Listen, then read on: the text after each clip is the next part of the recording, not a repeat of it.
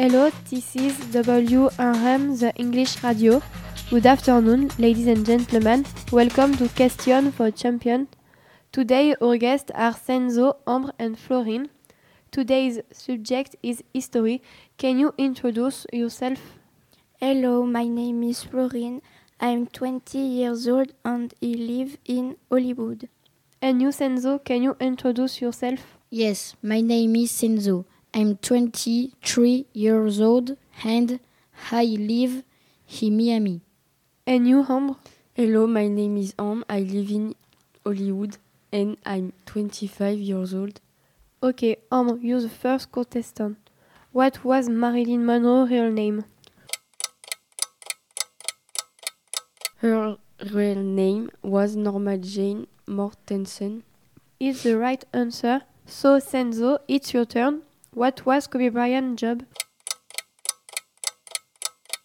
He was a basketball player.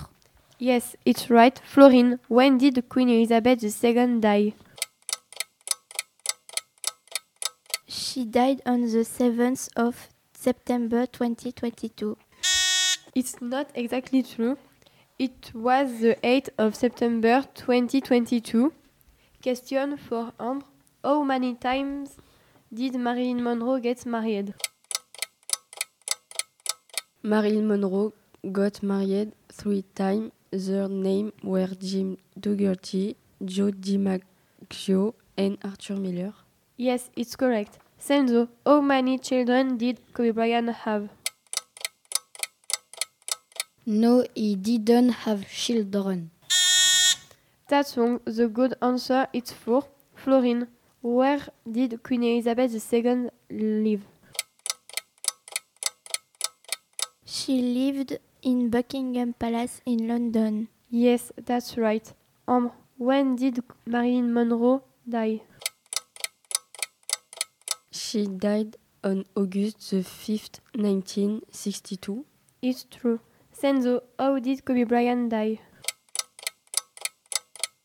Kobe Bryant died in a plane crash. True. Florine, how old was Queen Elizabeth II when she died? She was 96 years old when she died. Yes, it's good, and it was the last question. Let's check the score. The winner is Ambre.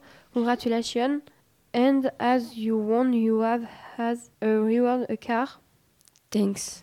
Thank you for listening to this program and see you soon.